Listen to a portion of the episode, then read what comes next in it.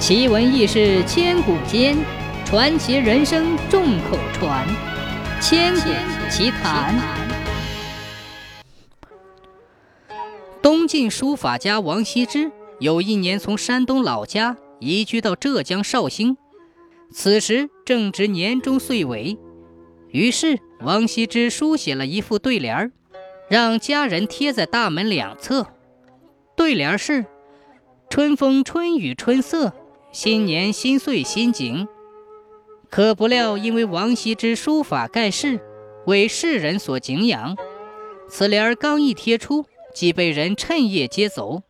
家人告诉王羲之之后，王羲之也不生气，又提笔写了一副，让家人再贴出去。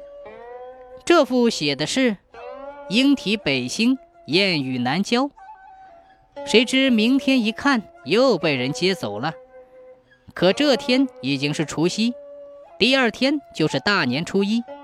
眼看左邻右舍家家户户都贴上了对联儿，唯独自己家门空落落的，急得王夫人直催丈夫想个办法。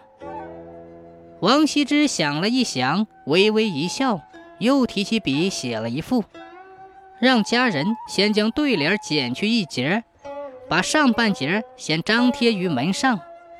福无双至，祸不单行。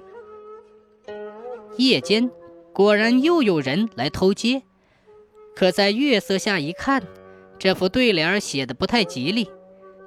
尽管王羲之是书法名家，可也不能将这副充满凶险预言的对联取走张挂呀。